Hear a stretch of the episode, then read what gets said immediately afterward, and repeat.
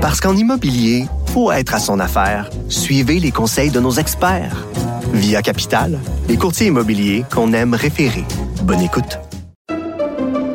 Pendant que votre attention est centrée sur vos urgences du matin, vos réunions d'affaires du midi, votre retour à la maison ou votre emploi du soir, celle de Desjardins Entreprises est centrée sur plus de 400 000 entreprises à toute heure du jour. Grâce à notre connaissance des secteurs d'activité et à notre accompagnement spécialisé, nous aidons les entrepreneurs à relever chaque défi pour qu'ils puissent rester centrés sur ce qui compte, le développement de leur entreprise.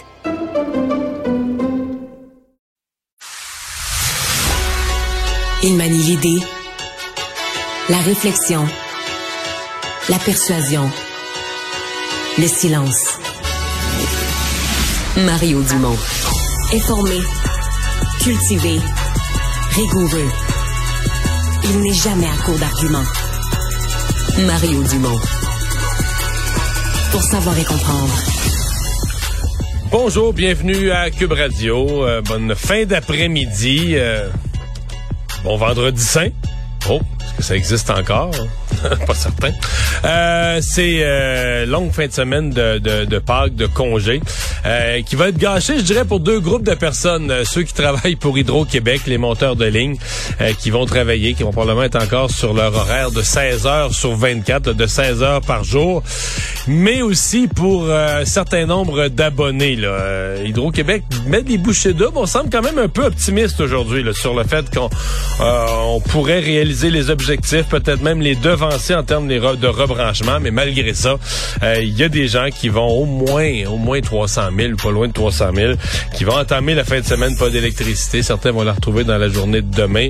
Euh, d'autres le jour de Pâques et d'autres pour quelques-uns, peut-être une petite minorité, mais ça risque d'aller au début de la semaine prochaine. Donc, euh, bien, bien désagréable là, ce verglas, ce qui est venu faire à la veille de Pâques. On va rejoindre tout de suite l'équipe de 100% Nouvelles.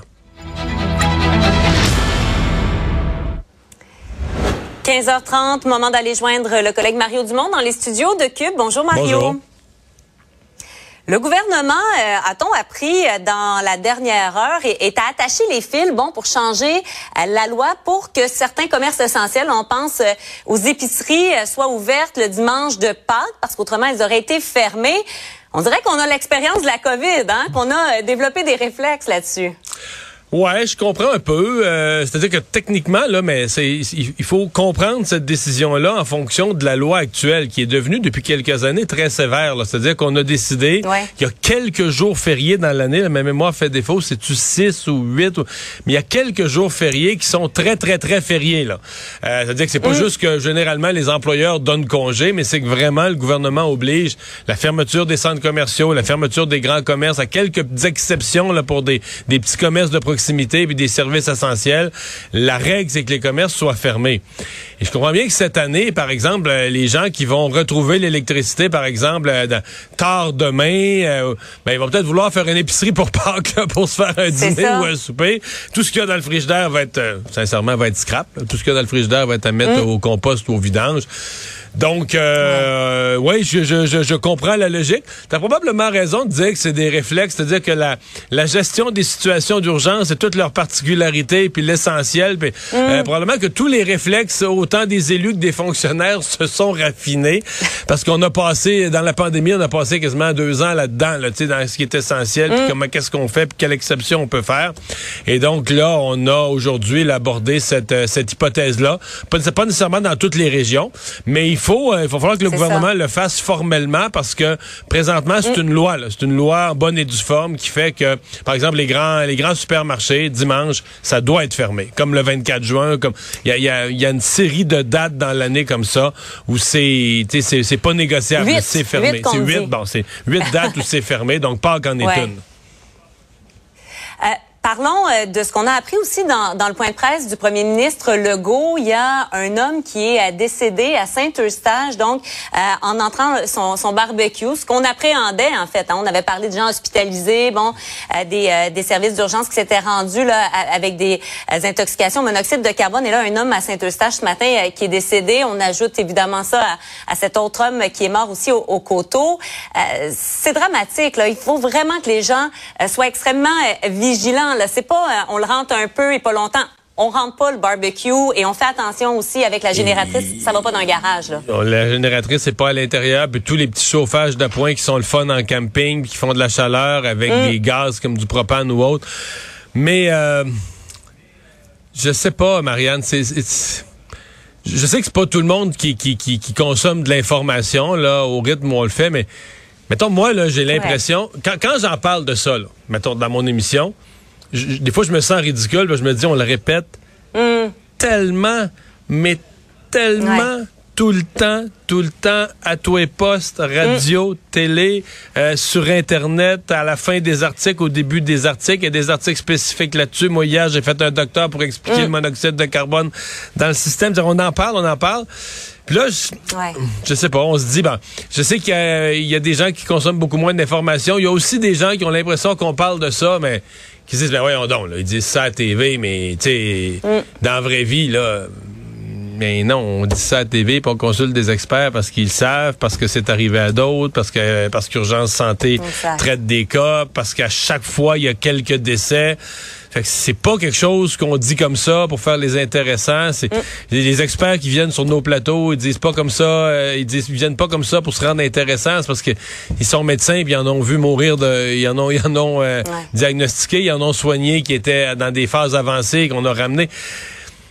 Mais euh, voilà, c'est- c'est c'est comme un mystère pour moi, là, comment des choses qu'on répète autant, comment des accidents se reproduisent. se- Puis je dis, on le répète là, dans cette dans cette crise-ci, Marianne, mais sais, dans le verglas d'avant, puis l'autre d'avant, puis l'autre crise d'avant, euh, chaque fois qu'il y a fait, des pannes, des tout grandes pannes, on le dit, et on le redit, et on le re-redit.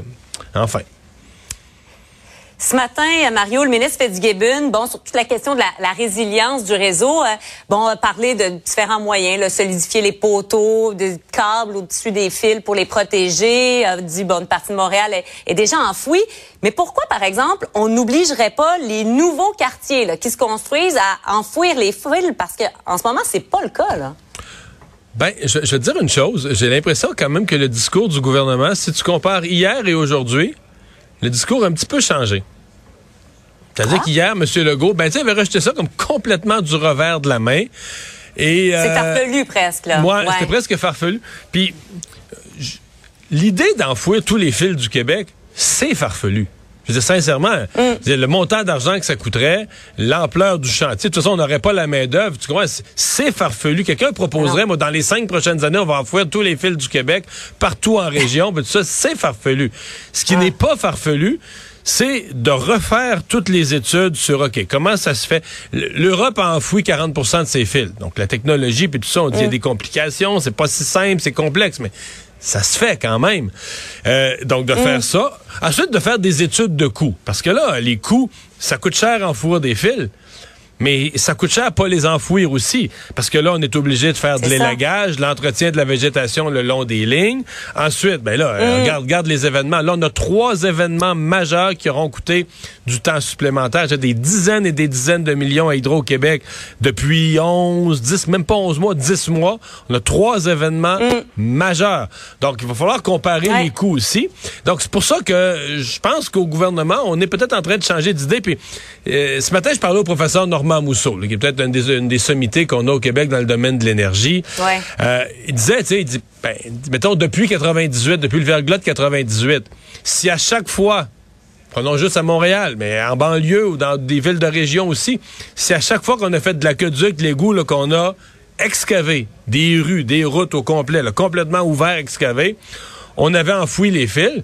Ça aurait pas été une facture tout d'un coup, mais Ben progressivement. non, Mario! oui. On, on multiplie les chantiers. Ah ouais, voyons donc, Mario. On ouvre, on ferme, on rouvre, Non, non, t'as on raison. ferme. Voyons. Nous, on ouvre une fois pour l'aqueduc, l'année d'après pour l'égout, l'année d'après pour énergie. Oui. On aurait pu ajouter une quatrième année consécutive Hydro-Québec. Oui, je le sais. Mais mettons, mettons qu'on changeait nos façons de faire. Mettons dans, dans un Ouais. Québec nouveau, là, renouvelé, là. mettons qu'on décidait de dire qu'une fois que la, une fois que la rue est ouverte, est éventrée, là, on va en profiter pour faire tous les travaux. Ben, Hydro aurait pu en profiter à moindre coût, parce que là, on est déjà en travaux. On a déjà une rue qui est, la circulation Mm. est coupée, on a- la, la rue est déjà excavée pour passer ça. Mais tu sais, peut-être qu'on en aurait fait, euh, je sais pas, une coupe de pourcents chaque année, mais au bout de 10 ans, t'en as 20 Peut-être t'en fais un ou 2 Ah ouais. par année. Au bout de 10 ans, 20 ans, tu sais, ça finit par paraître. Ça fait ça de moins qui est affecté un jour de verglas. Il y a comme une, euh, je pense, une pensée là-dessus qui doit évoluer un peu. Non pas se lancer dans le scénario farfelu, on l'a dit comme ça, de, de penser qu'on va tout en- enfouir les fils la même année ou Ouais. dans, dans le même cinq ans, mais de dire quand ça donne, est-ce que c'est quelque chose où on, on peut se donner les meilleures méthodes puis en faire un peu comme euh, à Montréal, il y en a de fait. Dans des nouveaux quartiers, dans certains cas, ça se fait, Marianne, mais c'est que c'est il n'y a Oh, pas oui. de plan d'Hydro-Québec. C'est aux frais du promoteur ou de la municipalité s'il y avait embarqué avec le promoteur, mais c'est aux frais des gens localement. Hydro s'en mêle pas. Oui, mais c'est pas simple à faire comme calcul parce que je parlais avec le maire de Joliette qui a une partie enfouie dans le centre-ville. Mais quand ça brise, euh, là, faut creuser pour aller réparer. Ça aussi, ça entraîne Si des ça- coûts. Donc, euh, si y a ça brise sous, ouais, si ça brise sous 8 pieds de neige, puis le sol gelé, puis tout ça, ça peut être plus compliqué, mais c'est quand même plutôt rare. Le député conservateur euh, Richard Martel, euh, Mario, donc, euh, a répondu aux déclarations d'un ancien joueur qui l'a accusé d'intimidation, d'incitation à la violence. On va écouter, si tu veux bien, les, deux parce qu'ils se sont exprimés l'un et l'autre sur nos ondes. On n'avait pas de cours, nous autres, pour coacher. Hein? Ça fonctionnait avec tu gagnes, t'es un bon coach, tu gagnes pas, t'es pas bon, puis t'es dehors. On ne savait pas si on faisait bien les choses on faisait pas bien les choses parce qu'on n'avait jamais de réprimande. On était laissés seuls à nous autres mêmes. Aujourd'hui, quand, que- quand l'article est sorti, puis ce que j'avais dit, c'était c'était pas pour attaquer Richard, c'était vraiment... euh, je m'a- je je m'attendais que, que Richard, vraiment, il puisse utiliser justement la plateforme qu'il a en ce moment comme député pour, pour aider à faire avancer les choses. Mario, est-ce que tu as l'impression que ces sorties publiques, euh, l'une et l'autre d'ailleurs, sont saines pour changer la, la culture qui a, qui a prévalu au hockey? Ben, la première chose que je trouve correcte, c'est que Richard Martel ait accepté de donner des entrevues, là, parce qu'il aurait pu, euh, il aurait pu Ouais. se renfermer, puis euh, non, il a accepté d'en parler, puis il en parle malgré avec une certaine, euh, une certaine franchise. Et d'ailleurs, le joueur en question dit, ben moi, je suis pas une attaque euh, personnelle ou, tu sais, il semblait un peu déçu dans le fond, le, le joueur, M. Perrault, il semblait un peu déçu que, que des gens comme ça qui ont vécu l'expérience en parlent pas avec davantage de franchise, là, de, de comment ça se passait avant, puis de ce qui doit changer. Mais lui-même dit, malgré tout, ça a changé. Euh, il reconnaît lui-même que les choses ont beaucoup changé pour les jeunes joueurs aujourd'hui. Mais euh, ouais, je pense que c'est, euh, je pense que c'est utile, puis c'est certain, là, pour que les choses changent, euh, il faut être capable de parler franchement, de parler directement de ce qui s'est passé.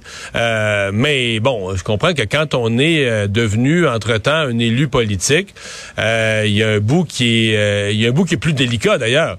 Je pense que plusieurs, les, anciens joueurs de la Ligue de hockey junior majeur, c'est- quand ils parlent du passé, je sais pas ceux, ceux, mettons, qui ont un rôle aujourd'hui d'analyste ou qui ont un rôle n'importe où dans la société, ils vont toujours en parler en des termes très généraux. Là. Ils vont parler de ce qui se passait avant.